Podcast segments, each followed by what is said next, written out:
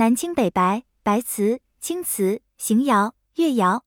唐代是我国陶瓷工艺蓬勃发展的时期，瓷器制作达到了成熟的境界。唐代陶瓷在隋代青瓷、白瓷成熟的基础上进一步发展，出现了南青北白的局面。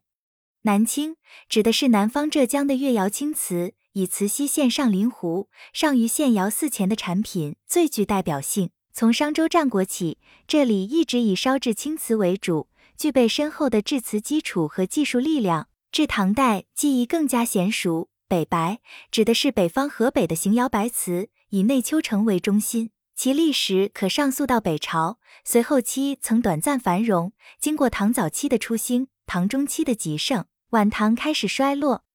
青瓷最著名而有代表性的是越窑，越是指浙江地区，是我国青瓷的主要产地，一直以烧制青瓷为主，被称为诸窑之冠。特点是胎骨较薄。湿釉均匀，釉色清脆莹润。越窑青瓷以瓷的青色为美，追求类玉的效果。陆羽的《茶经》提到，越州瓷器做茶具，瓷青则茶色绿，反映了越瓷如玉似冰一样微带青色而又具有透明度的釉色的美。越窑瓷器的装饰方法有刻花、画花、印花、堆贴等种，多出现在晚期越窑瓷器的造型，在唐代也出现了新样式，壶多为短嘴。有把手或大耳，双龙耳瓶是唐代越州瓷特有的形式。白瓷是由青瓷演变而来，通过对瓷土进行精炼，使原料中铁分减少，以及烧制火度的掌握，而烧成的白度较高的瓷器。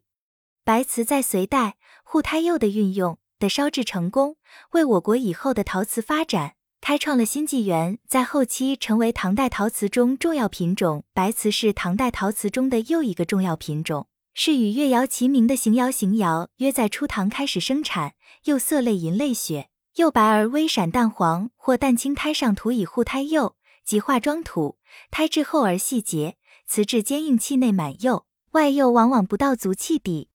器形光素大方，不施纹饰，平多广口短颈，壶为短嘴，器底多如币形的宽圆圈，被称为玉璧底。总的来说，南青北白的出现。引领了后世中国瓷器的基本风貌，是中国陶瓷发展史上的里程碑。它的形式要追随实用，而与形式艺术美相结合的人文文化底蕴相融合，则是南青北白产生艺术吸引力、彰显魅力的重要特征。